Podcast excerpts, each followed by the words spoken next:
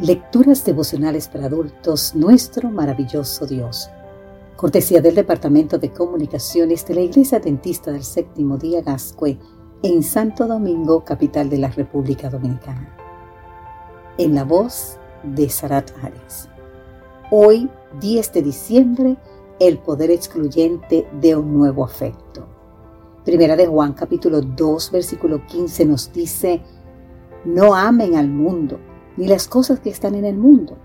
Si alguno ama al mundo, el amor del Padre no está en él. Muy poderoso tiene que ser el mensaje de un sermón predicado en el siglo XIX para que hasta el día de hoy siga siendo tema de conversación.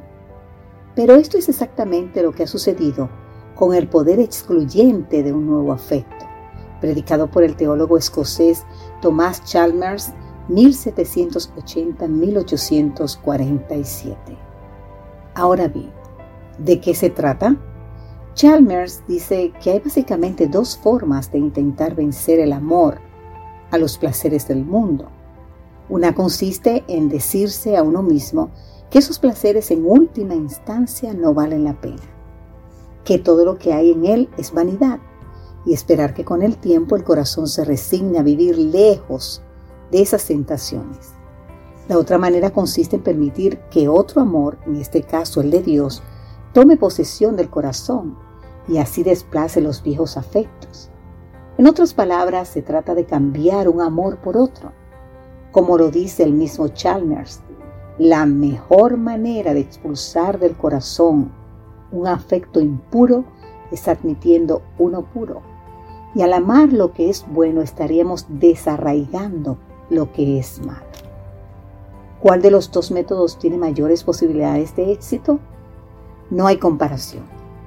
Nadie resiste los atractivos pecaminosos del mundo solo porque en su mente piensa que son vanidad o porque se propone resistirlos.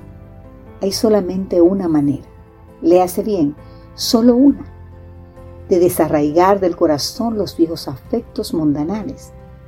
Es esta, de modo que si alguno está en Cristo, como nos dice 2 Corintios 5, 17, nueva criatura es. Las cosas viejas pasaron, todas son hechas nuevas.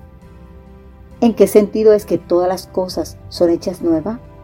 En el sentido de que un nuevo amor se ha apoderado del corazón, ha expulsado los viejos afectos y ahora es esa persona comienza a odiar las cosas que antes amaba. ¿Estás luchando contra esos viejos afectos, querido amigo, querida amiga? No sigas. Más bien permítele a Cristo entrar en tu corazón. Lee acerca de Él, piensa en Él, habla de Él, ora a Él. Deja que su amor invada cada espacio de tu vida. El resultado será que un día podrás decir con el apóstol, ya no vivo yo, mas vive Cristo en mí. Lo que ahora vivo en la carne lo vivo en la fe del Hijo de Dios, el cual me amó y se entregó a sí mismo por mí. Te invito a leer más en el libro de Gálatas capítulo 2. Bendito Jesús, apodérate de mi corazón, invade cada rincón de mi vida, que nada en mí escape a la poderosa influencia de tu gran amor, Señor.